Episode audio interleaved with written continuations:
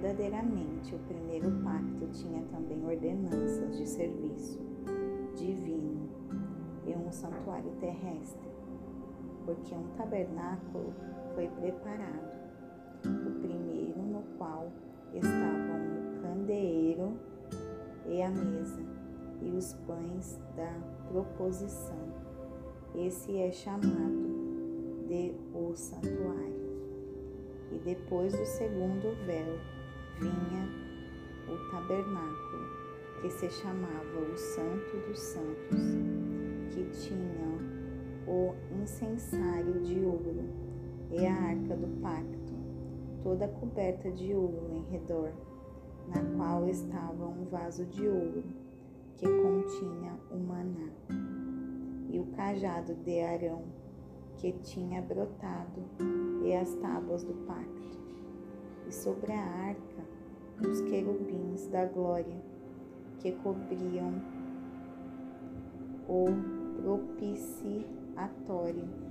Sobre tais coisas não podemos falar agora particularmente. Quando estavam estas coisas assim ordenadas, os sacerdotes entravam sempre no primeiro tabernáculo,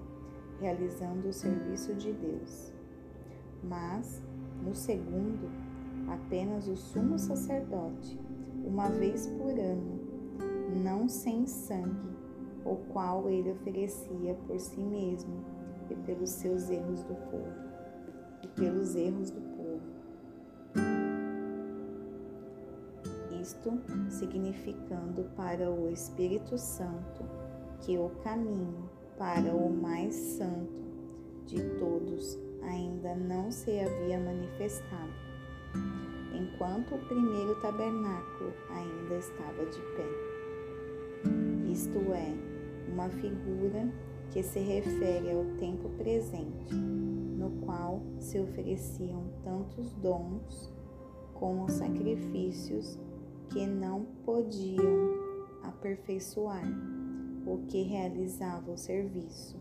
em relação à consciência, que consistia apenas em comidas e bebidas e diversas abluções e ordenanças carnais impostas sobre eles até o tempo da reforma. Mas Cristo ao vir como sumo sacerdote das coisas boas que virão por meio de um tabernáculo maior e mais perfeito, não feito por mãos, isto é, não desta construção, nem pelo sangue de bodes e novilho, mas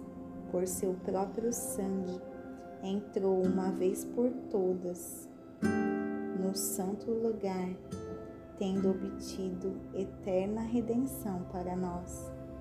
Porque se o sangue de bodes e de touros e as cinzas de uma novilha espargidos sobre os impuros santificam, trazendo a purificação da carne, quanto mais o sangue de Cristo, que pelo Espírito eterno se ofereceu a si mesmo, imaculado a Deus, purificar, purificará das obras mortas a vossa consciência, para servirdes ao Deus vivo? E por isso ele é o mediador do Novo Testamento, para que, por meio da morte, para a redenção das transgressões cometidas debaixo do Primeiro Testamento, os chamados possam, recebam a promessa da herança eterna, porque onde há testamento, necessário é que venha a morte do testador, porque um testamento só tem efeito após a morte dos homens. Do contrário, não tem força alguma, enquanto o testador vive, pelo que nem o primeiro testamento foi dedicado sem sangue. Pois quando Moisés anunciou cada preceito a todo o povo segundo a lei, tomou o sangue dos novilhos e dos bodes com água, lã purpúrea e isopo, isopo, e aspergiu tanto o próprio livro como todo o povo, dizendo: Este é o sangue do pacto que Deus ordenou para nós. Além disso, ele aspergiu com sangue tanto o tabernáculo como todos os vasos do ministério. E quase todas as coisas, segundo a lei, se purificam com sangue, e sem derramamento de sangue não há remissão. Era necessário, portanto, que as figuras das coisas que estão no céu fossem purificadas com tais sacrifícios, mas as coisas celestiais em si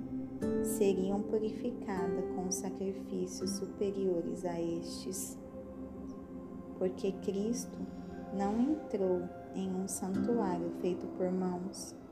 que são figuras do verdadeiro, mas no próprio céu, para agora aparecer na presença de Deus por nós, nem também para se oferecer com frequência, como o sumo sacerdote entrava no santo lugar de ano em ano com sangue alheio, porque antes necessário era que ele sempre sofresse desde a fundação do mundo, mas agora, na consumação dos séculos, uma vez por todas se manifestou para aniquilar o pecado pelo sacrifício de si mesmo. E como aos homens está ordenado morrerem uma só vez, vindo depois o julgamento. Assim também Cristo ofereceu-se uma só vez para levar os pecados de muitos, e para aqueles que o buscam ele aparecerá pela segunda vez, sem pecado, para a salvação.